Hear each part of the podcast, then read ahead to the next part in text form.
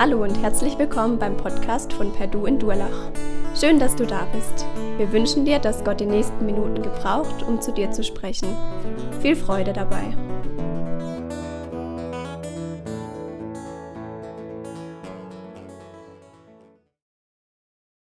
Ich hatte immer eine Geschichte gehört von längerer Zeit. Zwei Männer sind auf einer Insel gestrandet und als, man, als die Männer merkten, dass sie wahrscheinlich nicht in der nächsten Zeit gerettet werden, haben sie angefangen, sich ein neues Leben aufzubauen. Jeder baute sein Haus, sie fingen an, sich ihre Dorfgemeinschaft aufzubauen. Und nach vielen Jahren fand man diese zwei Männer wieder. Und die Retter waren erstaunt, dass es drei Kirchen auf dieser Insel gab. Und so fragten sie die Männer, hey, wie, wie kommt es, dass, dass drei Kirchen hier stehen? Ihr seid nur zu zweit. Sagen die, ja ganz einfach. Jeder von uns besucht seine Kirche und die andere Kirche ist die Kirche, über die wir beide zusammen reden können. Konflikte sind normal in unserem Leben, die gehören zu unserem Leben dazu. Und die Frage ist, ähm, welche Konflikte wir bestreiten müssen oder kämpfen müssen und welche Konflikte wir auch ruhen lassen können, wo wir einen Kompromiss eingehen können. Und zu oft ist es leider so, dass auch in Kirchen, in Gemeinden, dass Menschen hingehen und aus einem Maulwurfhügel einen großen Berg machen und den Berg, den man eigentlich bekämpfen müsste, den einfach auf der Seite liegen lassen und wo Kirchen diesen Berg ignorieren. In der Apostelgeschichte im Apostelkonzil geht es um so einen Konflikt, den Paulus und Barnabas gesehen haben und gesagt haben, hey, diesen Konflikt, den können wir nicht einfach ruhen lassen, der ist viel zu groß. Und was war passiert? Lukas nimmt uns in der Apostelgeschichte ähm, direkt in die erste Missionsreise hinein, eigentlich damit hinein, dass Lukas, äh, dass Johannes und Barnabas, Paulus und Barnabas, dass die zurückkommen von der ersten Missionsreise, zurück nach Antiochia, ihrer sendenden Gemeinde und in Antiochien finden sie etwas ganz anderes vor als das, was sie eigentlich in Antiochia erwartet hatten. Und bevor ich euch die Geschichte von hinten her erzähle und euch die ganze Spannung wegnehme, äh, gebe ich euch mal das Setting, äh, die Einleitung zu dem, was Lukas uns hier zeigt, was da passiert war. Lukas 5, äh, Apostelgeschichte 15, 1 bis 5. Und aus Judäa kamen einige herab und lehrten die Brüder, wenn ihr euch nicht nach dem Gebrauch Moses beschneiden lasst, so könnt ihr nicht gerettet werden da nun Zwiespalt aufkam und Paulus und Barnabas eine nicht geringe Auseinandersetzung mit ihnen hatten, bestimmten sie, dass Paulus und Barnabas und einige andere von ihnen wegen dieser Streitfrage zu den Aposteln und Ältesten nach Jerusalem hinaufziehen sollten. So durchzogen sie nun als Abgeordnete der Gemeinde Phönizien und Samaria, indem sie von der Bekehrung der Heiden erzählten und allen Brüdern große Freude bereiteten.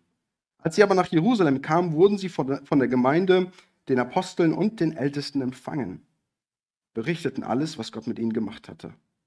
Aber einige der Richtung der Pharisäer, die gläubig geworden waren, standen auf und sprachen, man muss sie beschneiden und ihnen gebieten, das Gesetz des Mose zu halten. Also Paulus und Barnabas kommen von ihrer ersten Missionsreise zurück, haben gerade dieses große Hoch erlebt, wo Gott Dinge durch sie gewirkt hat. Und jetzt ähm, kommen sie in ihre Gemeinde nach, ähm, nach Antiochia zurück. Diese Gemeinde, die lebendig war, die proaktiv war, wo der alte Gemeindestaub aufgewirbelt wurde, wo gesägt und gearbeitet wurde und wo gearbeitet wird, da fallen Späne und wo Späne liegen, sieht es unordentlich aus. Und direkt zog es die Gemeindepolizei an und sie kamen, um abzuchecken, was hier eigentlich los war. Und ähm, alles zu untersuchen, was, was jetzt an Antiochia, was sich da so bewegte. Das störte die Leute irgendwie. Und so kamen diese Judenchristen mit guten Intentionen. Sie sagten, hey, eigentlich seid ihr noch gar nicht gerettet. Ihr müsst euch erstmal beschneiden lassen, damit ihr gerettet werden könnt. Und wenn die Bibel vor allen Dingen das Neue Testament von der Beschneidung spricht, dann spricht sie nicht nur über ein schmerzhaftes medizinisches Verfahren. Dann spricht sie darüber, was wir auch hier in Vers 5 sehen. Ähm, da, kamen sie, da kamen die, die aus den, von den Pharisäern halt kamen und sagten, man muss ihnen gebieten, das Gesetz des Mose zu halten. Also mit der Beschneidung spricht das Neue Testament, wenn die Judenchristen kommen und sagen, man muss sich beschneiden lassen, dann sprechen sie davon, dass die Beschneidung die Unterschrift unter das Gesetz Gottes ist. Das ist der, dein Fingerprint, dass du da hingehst und sagst, und ich stelle mich unter das Gesetz, ich werde Jude. Und die Juden kommen mit diesen guten Intentionen und sagen, so wie im Alten Testament, wenn einer gläubig an Jahwe wurde, musste er Proselyt werden. Er musste nicht nur den jüdischen Glauben annehmen, nein, er musste auch den jüdischen Brauch, ähm, die, das jüdische Gebetsleben, sogar bis dahin alles Jüdische annehmen, dass er sich von dem Gesetz vorschreiben ließ, wie er sein Geschnetzeltes am Sonntag zubereiten durfte und wie nicht. Und, und das ist das, wenn es hier von der Beschneidung spricht, dass sie sagen, hey, damit ihr erstmal gerettet werden könnt, müsst ihr Juden werden, ihr müsst euch unter das Gesetz bringen, damit ihr die Rettung von Gott erfahren könnt. Und sie kommen mit guten Intentionen, weil sie denken, wir haben seit Jahrtausenden, halten wir uns an dieses Gesetz, das Gesetz, das uns von Gott gegeben worden ist. Und durch das Gesetz haben wir erkannt, dass Jesus der Messias ist. Und jetzt kommen diese Freaks und die sollen außerhalb von diesem gerettet, Rettung finden. Sagen, nee, das geht doch nicht. Und Paulus und Barnabas kommen und sie hören die Botschaft von diesen äh, jüdischen Christen und sie sagen, nee, das ist ein Berg, auf dem wir bereit sind zu sterben. Weil hier geht es darum, was das Evangelium ist. Hier geht es darum, wie ein Mensch Rettung finden kann. Und deswegen, wenn es hier heißt, äh, dass es eine nicht geringe Auseinandersetzung äh, gab, dass die sich richtig gefetzt haben. Also das war so eine Gemeindeversammlung, Mitgliederversammlung, wo es richtig losging. Die, äh, die Worte, die hier für, dafür verwendet werden, das sind Worte, die für einen Aufstand oder so einen Bürgerkrieg verwendet werden. Also da ging es richtig los in dieser Gemeindeversammlung. Und die Gemeinde ist sich am Streiten und die merken, hey, das Ding, über was wir hier reden, es geht hier um das Evangelium, ist größer als nur Antiochia. Deswegen müssen wir jetzt ähm, Leute nach Jerusalem senden, dass die das mal dort besprechen, was denn jetzt der Weg der Rettung ist, was einer tun muss, um gerettet zu werden. Und so beschreibt Lukas uns hier in zwei Versen ganz schnell die Reise nach Jerusalem, drei und vier, ähm, was eigentlich äh, vier, um, um die 400 Kilometer waren. Und die Männer waren wahrscheinlich so einen ganzen Monat unterwegs. Und sie gingen dorthin, weil sie diese Sache bereden wollten.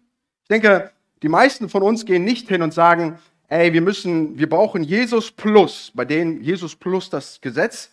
Ähm, und wir stellen so Regeln auf und versuchen dann nach diesen Regeln zu leben, dass wir Errettung finden. Ähm, wie einer, der mir immer erzählte, der sagt, hatte mal einen Bruder kennengelernt, der sagte mir, die Bibel, das ist, das ist unsere Arche, die uns Rettung gibt. Aber unsere Gesetze sind diejenigen, die die Arche dann, das Pech um die Arche schmieren, wie wir die Arche sicher machen. Und das, die meisten von uns werden nicht so hingehen und solche Sachen sagen. Und dennoch, glaube ich, stehen wir in der Gefahr, dass wir unseren Glauben auf eine Art der Bibelauslegung, auf eine Art des Bibelverständnisses beschränken und sagen, hey ja, ähm, der glaubt zwar an Jesus, aber damit er wirklich glauben kann, braucht er noch diese und diese Sachen. Und so bauen wir so kleine Zäune wie die Juden, die nicht nur diese Gesetze des Alten Testaments anhielten, sondern sich noch Zäune um dieses Gesetz bauten, um ja vor Gott sicher zu sein, so bauen wir uns Gesetze, bauen uns Zäune um unser, um unser Glaubensleben rum und meinen, dass jeder andere genauso leben muss, um auch Rettung von Jesus zu erfahren.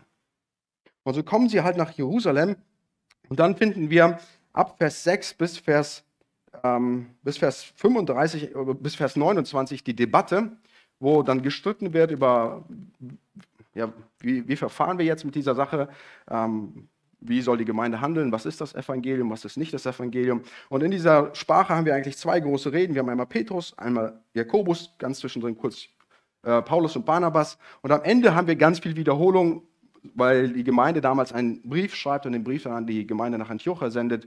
Deswegen macht euch keine Sorgen, dass wir jetzt hier die nächsten zwei Stunden noch über den Text reden werden. Also es ist viel Wiederholung drin und das fasse ich dann auch einfach nur zusammen. Aber die kommen jetzt sind auf der Reise nach Jerusalem, einen Monat unterwegs, 400 Kilometer, kommen in Jerusalem an und in Jerusalem geht es erstmal richtig los. Es geht erstmal richtig los. Da kamen die Apostel und Ältesten zusammen, um die Sache zu untersuchen.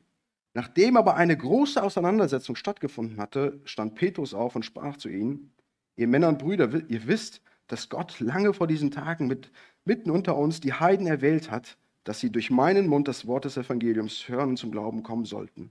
Und Gott, der die Herzen kennt, legte für sie Zeugnis ab, indem er ihnen den Heiligen Geist gab, gleich wie uns. Und er machte keinen Unterschied zwischen uns und ihnen, nachdem er ihre Herzen durch den Glauben gereinigt hatte. Weshalb versucht ihr denn jetzt Gott, indem ihr ein Joch auf den Nacken der Jünger legt, das weder unsere Väter noch wir tragen konnten? Vielmehr glauben wir, dass wir durch die Gnade des Herrn Jesus Christus gerettet werden, auf gleiche Weise wie jene.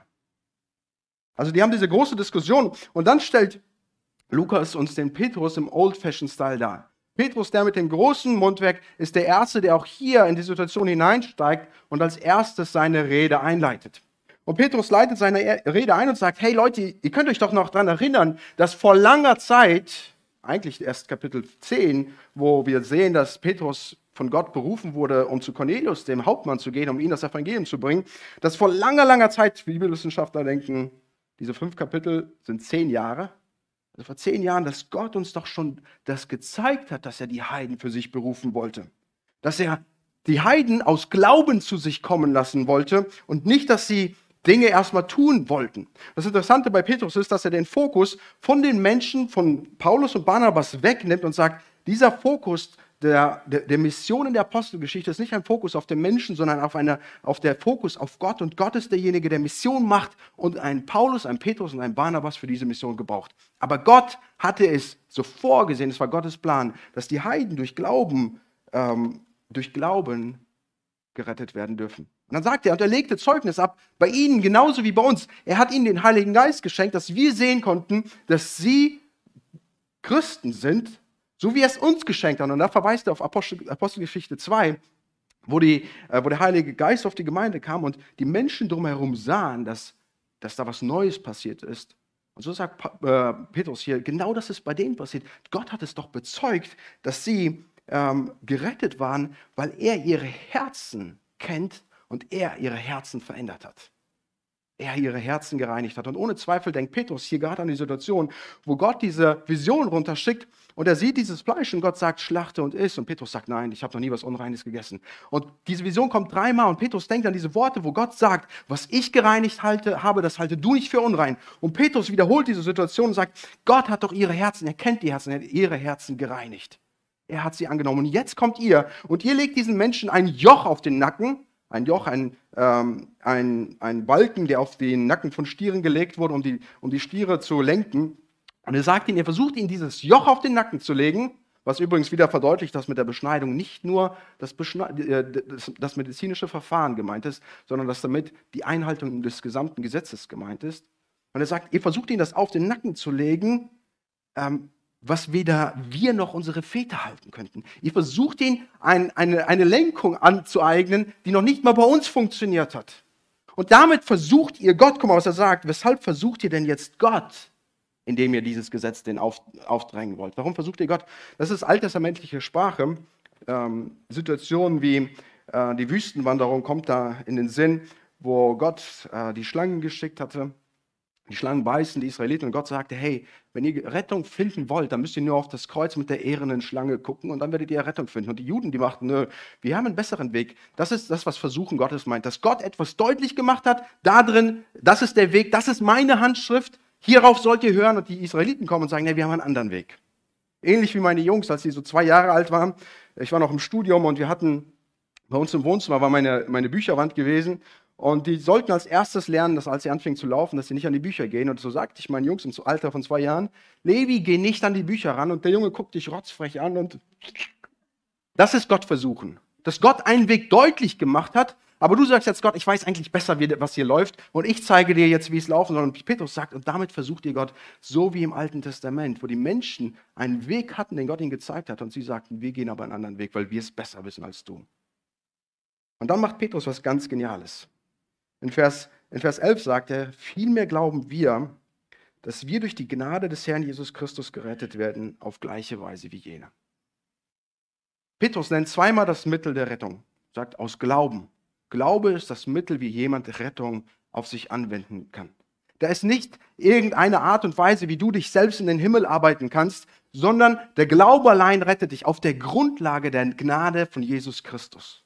Und dann geht Paul, äh, Petrus hin und verstärkt das noch einmal und sagt, es ist nämlich so, dass wir glauben, dass wir Juden, so wie der Heide gerettet wird, dass wir moralischen Juden, wir, die unser Leben lang unter dem Gesetz gelebt haben, dass wir nur Rettung finden, so wie der Heide, und zwar mit nichts und nicht wie der Heide, so wie wir. Wenn du zu Gott kommen möchtest, kannst du mit, zu Gott nur mit nichts kommen. Und wenn du heute noch hier bist und versuchst, dich selbst irgendwie in den Himmel reinzuarbeiten, dass wenn du versuchst, äh, aus deiner Moral, aus deiner stillen Zeit, aus deiner Religiosität. Ähm, wenn du versuchst, Dinge zu tun, um Gott irgendwie zu beeindrucken, dann sagt Jesus, Mann, du arbeitest dich ab, du bist handlungsunfähig, um selbst in den Himmel zu kommen. Aber alles, was du brauchst, um dahin zu kommen, habe ich bereits getan und ich stehe hier und ich lade dich ein. Und da möchte ich dich einladen. Wenn du die Gnade Jesu Christi noch nicht auf dein Leben angewandt hast, dann darfst du heute in die Arme Jesu laufen, der gesagt hat, ich habe alles vollbracht. Und auf einmal wird deutlich, dass in der Apostelgeschichte 15 beim Apostelkonzil, dass es da nicht nur um eine kleine Sache geht. Nicht nur um Beschneidung oder Nichtbeschneidung, sondern daran geht es, ob Jesus allein genug ist oder ob du Jesus plus Pünktchen, Pünktchen, Pünktchen brauchst. Damals das Gesetz. Und du darfst dann bei dir die Pünktchen einfüllen, was du denkst, was jemand braucht, dass er gerettet wird. Und die Menschen, die hören das, Vers 12, da schwieg die ganze Menge und hörte Barnabas und Paulus zu, die erzählten, wie viel Zeichen und Wunder durch sie unter den Heiden, wie viele Zeichen und Wunder Gott durch sie unter den Heiden getan hatte. Petrus stand in derselben Situation wie Paulus und Barnabas in Kapitel 11, wo er zu Cornelius ging und dann musste er zu der Gemeinde nach Jerusalem kommen und sein, seine Missionshandlung verteidigen. Und Petrus verwies darauf, was Gott gemacht hat. Und jetzt fängt die Gemeinde an zu schweigen, weil sie erkennt, das, was der Petrus sagte, dass sie da schon mal durchgegangen sind. Und jetzt endlich kommt Paulus und Barnabas, kommen die zum Zug und sind in der Lage, darüber zu sprechen, was Gott durch sie gemacht hat. Und sie, sie sprechen von den Zeichen und Wundern. Das ist eigentlich dasselbe Argument, das sie in Vers 4 schon verwendet haben, wo sie sagt, Gott war der Handelnde. Und wir erzählen euch von den großen Taten Gottes. Und jetzt sagen die wieder das Gleiche und sagen, die Zeichen, die Gott getan hatte, wo Gott mit seinem Finger auf sich gezeigt hatte und gesagt hat, das ist meine Handschrift. Hier bin ich derjenige, der am Handeln ist. Ich bin derjenige, der die Heiden rettet. Und zwar aus Glauben allein, nicht aus dem, was sie für mich äh, tun müssen, sondern weil der Glaube allein und die Gnade aufgrund Jesu Christi Menschen rettet. Und das hat Gott gezeigt. Und er hat Wunder getan, dass Menschen vor, Wunderung, vor, vor Verwunderung aufstanden und sagten, das kann nur Gottes Handschrift sein, das, was wir hier sehen. Und so hatte Gott sich bezeugt in der Heidenmission. Und das Argument, das Paulus und Barnabas hier verwenden, ist zu sagen, hey, wenn Gott sich doch selbst da drinnen gezeigt hat, Warum sollte er sich selbst drin zeigen, wenn das, was die Heiden bräuchten, mehr ist als Glaube an Jesus Christus und Gnade durch Jesus Christus? Macht doch keinen Sinn. Gott hatte sich selbst gezeigt und deswegen glauben wir da. Und so haben wir Paulus und Barnabas, vorher Petrus, die erzählen von ihrer Erfahrung, die sie mit Gott gemacht haben, die sie im Missionsfeld gemacht haben. Und dann kommt der Jakobus und der Jakobus kommt jetzt und er liest das Wort Gottes vor. Die Männer, die mit mir auf der Männerfreizeit waren, die haben diesen Jakobus kennengelernt. Jakobus, der Halbbruder Jesu, war Apostel und Ältester in der Gemeinde in Jerusalem. Und er kommt jetzt und er sagt, ey, alle Erfahrung ist schön und gut, aber diese Erfahrung muss vom Wort Gottes geprüft sein. Weil da keine Autorität an Erfahrung ist, wenn sie nicht mit dem Wort Gottes übereinstimmt. Und so kommt Jakobus jetzt und nachdem sie aber zu reden aufgehört hatten, ergriff Jakobus das Wort und sagte, ihr Männer und Brüder, hört mir zu. Simon, damit meint er Simon Petrus, er verwendet den jüdischen Namen, weil er mit Juden spricht. Simon hat erzählt, wie Gott zuerst sein Augenmerk darauf, gerichtet, darauf richtete, aus den Heiden ein Volk für seinen Namen anzunehmen. Und damit stimmen die Worte der Propheten überein, wie geschrieben steht, nach diesem will ich zurückkehren und die zerfallene Hütte Davids wieder aufbauen. Und ihre Trümmer will ich wieder aufbauen und sie wieder aufrichten, damit die übrig gebliebenen der Menschen den Herrn suchen und alle Heiden, über die mein Name ausgerufen worden ist, spricht der Herr, der all dies tut. Gott sind alle Werke von Ewigkeit her bekannt.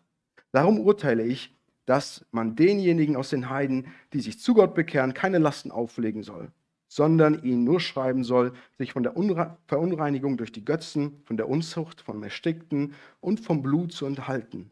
Denn Mose hat von alten Zeiten her in jeder Stadt solche, die ihn verkündigen, da in den Synagogen und, und an jedem Sabbat vorgelesen wird.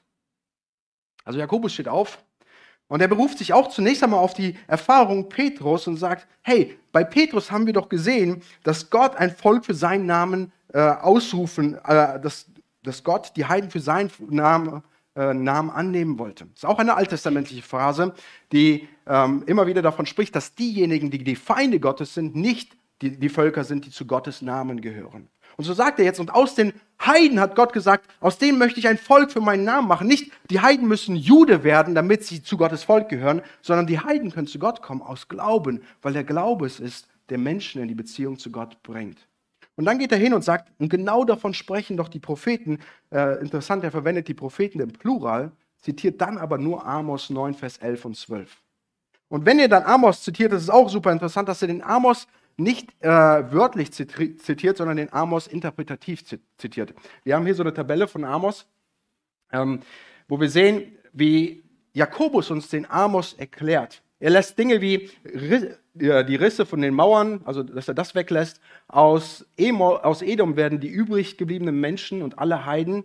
Und Jakobus zeigt uns auf und sagt, das was der Amos uns aus, was der Amos prophezeit hatte mit seinem eingeschränkten Bild in die Zukunft, bedeutet, dass Gott, ein, dass Gott ähm, seinen Namen unter allen Heiden ausrufen möchte, und zwar nicht ein, äh, indem er nicht ein, eine wörtliche, ein wörtliches Haus Davids wieder aufbaut, sondern ein geistliches Haus David. Deswegen lässt er Dinge wie Risse vermauern, das Ding, lässt er diese Dinge weg, um zu sagen, die, die Mauern, die Gott wieder aufbaut, sind menschliche Mauern.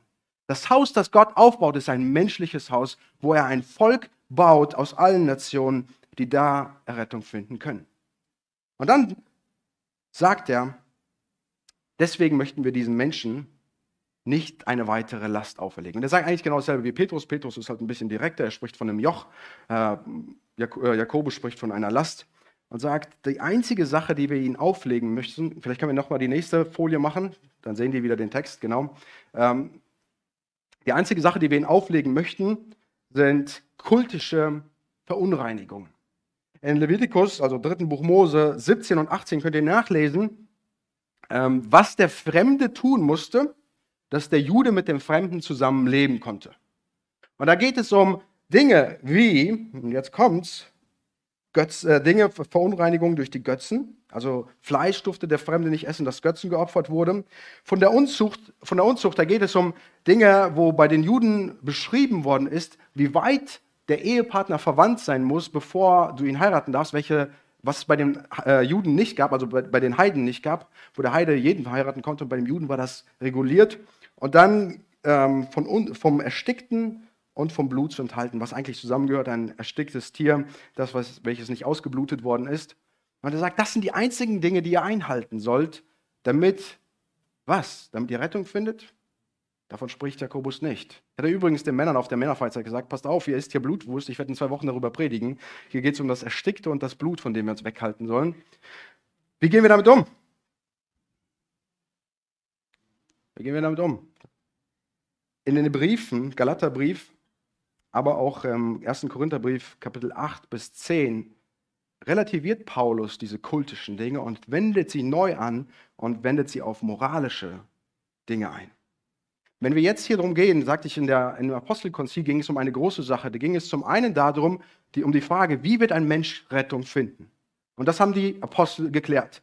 Wir, die haben es erklärt durch ihre Erfahrung und durch das Wort Gottes. Rettung findet ein Mensch durch Glauben an Jesus Christus allein und durch die Gnade, auf der dieser Glaube beruht.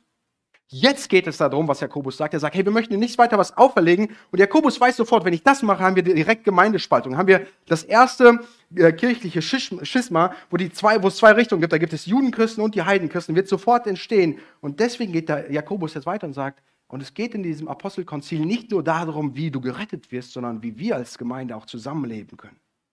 Und wenn ihr Heiden euch ein wenig zurücknimmt, sodass die Juden kultisch reinbleiben können, dann gibt es eine Möglichkeit, auch die Menschen zu erreichen, die in den verschiedenen Provinzen an jedem Sabbat den Mose hören. Und so beschließen sie das und sagen, hey, das ist ein guter Beschluss. Wir verfassen einen Brief zusammen, äh, schicken diesen Brief mit, einer, äh, mit den Abgesandten, mit Paulus und Barnabas wieder weg. Und in dem Brief sprechen sie darüber und sagen, hey, ähm, sorry, es kam eine, die Gemeindepolizei bei euch vorbei, sie hatte keinen Sendeauftrag von uns. Wir haben die nicht beauftragt, aber sie kamen zu euch, tut uns leid, dass sie euch verwirrt haben. Und dann erklären die so ein paar andere Sachen. Und dann in Vers 28 ähm, fassen sie nochmal diese Sachen zusammen, die die Heiden tun sollen. Es hat nämlich dem Heiligen Geist und uns gefallen, euch keine weitere Last aufzulegen, außer diese notwendigen Dinge, dass ihr euch enthaltet vom Götzenopfer und vom Blut und vom Erstickten und von Unzucht. Wenn ihr euch davor bewahrt, so handelt ihr recht. Lebt wohl.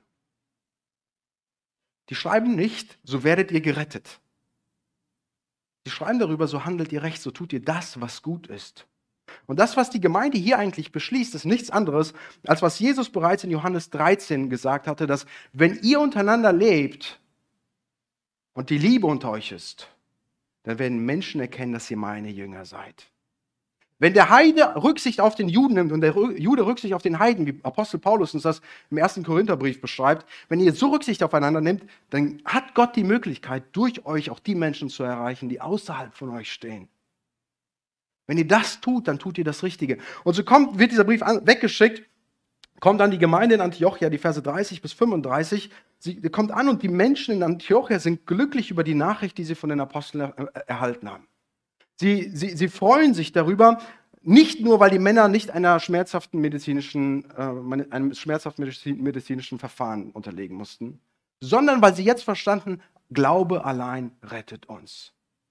Aber Jakobus und die Gemeinde sagt, hey, aber wenn ihr eure eigenen Interessen ein bisschen zurückstellt dann kann Gott euer Leben dazu gebrauchen, auch andere Menschen zu erreichen. Auch diejenigen, die sich sonst von euch fernhalten würden, die an jedem Sonntag, an jedem Sabbat den Mose hören. Also lehrt uns das Apostelkonzil, dass der Glaube allein rettet. Ja, der Glaube allein rettet.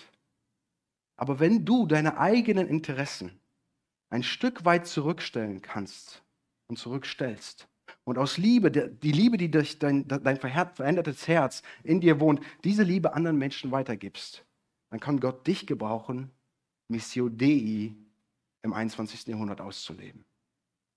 Die Apostelgeschichte lehrt uns, dass Gott sein Reich baut, dass Gott Missionen betreibt und dass er einen Paulus, der die Gemeinde verfolgt hat, gebraucht, um diese Mission zu, äh, um dieses Reich aufzubauen. Der einen Petrus gebraucht, der ihn dreimal, der Jesus dreimal verleugnet hat, um auch durch ihn sein Reich zu bauen, aber immer oder dann, wenn sie bereit waren, ihre eigenen Interessen zurückzustellen. Und dass Gott auch dich und mich, ein Oliver, gebrauchen kann, wenn ich bereit bin, mein eigenes Leben zurückzustellen, um dann Menschen für sein Reich zu gewinnen. Und ich denke, deswegen fordert uns Apostelgeschichte 15 heraus und stellt uns die Frage, wo in deinem Leben bist du nicht für einen Kompromiss bereit? Denk dran, die Apostel waren bereit, auf dem Berg des Evangeliums zu sterben. Haben die gesagt, kein Kompromiss. Aber an den Dingen, die neben dem Evangelium stehen, die nebensächlichen, glaubenspraktischen Dingen, da können wir einen Kompromiss eingehen. Ein Kompromiss der Liebe. Aber wo bestehst du in deinem Leben so sehr auf deine eigenen ähm, Weltanschauungen, auf deine eigenen äh, Glaubensanschauungen, dass du andere Menschen daran hinderst, zu Gott zu kommen? Wo du andere Menschen daran hinderst, die Liebe, die Jesus uns ge geschenkt hat, in deinem Leben zu sehen. Sei es deine Gebetshaltung, sei es, ähm, sei es die Art und Weise, wie du die Sakramente lebst, sei es darum, welche Kirchenform, welche Musik du magst. Aber wo bist du absolut nicht kompromissbereit? Um Liebe Jesu durch dich durchscheinen zu lassen. Ja, Glaube allein rettet dich. Aber das Zurückstellen eigener Interessen ermöglicht Gott, durch uns Mission Dei zu leben. Welche Bereiche in deinem Leben musst du geistlich neu, neu zuorientieren, geistlich neu ähm, zuordnen, dass du mit deinem Nächsten ein Evangeliumsgespräch führen kannst? Weil er jetzt die Liebe Jesu durch dein Leben durchfließen sieht. Ich würde gern beten. Oh Jesus, du hast uns so viel geschenkt. Du hast uns dein Leben geschenkt, du hast uns Gnade gegeben, dass wir Errettung finden dürfen. Und wir danken dir für das Apostelkonzil, das uns davor befreit hat, uns eine Last auf den Nacken zu legen, wo wir uns jetzt abmühen würden und dennoch nicht fertig werden würden. Jesus, du hast uns geliebt und aus deiner Liebe dürfen wir Errettung finden. Aus Gnade durch den Glauben. Und Jesus, obwohl wir wissen, dass wir aus Glauben errettet werden, möchten wir dich bitten, dass du uns zeigst, wo wir unsere eigenen Interessen zurückstellen müssen, sodass Evangeliumsliebe auch zu anderen Menschen fließen kann. Jesus, ich bitte dich für uns als Gemeinde, dass deine Liebe das ist, was per Du hier prägt, wo Annahme in Unterschiedlichkeit gelebt wird. Weil wir sagen, wir, gehen kein, wir, wir sind nicht bereit für einen Kompromiss im Evangelium.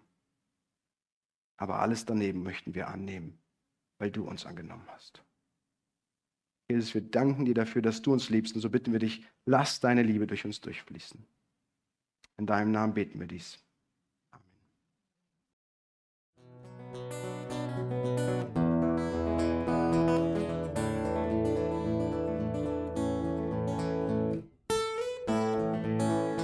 Wir hoffen, der Podcast hat dir weitergeholfen.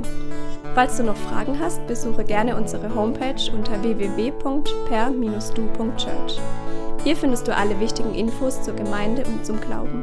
Tschüss und bis zum nächsten Mal.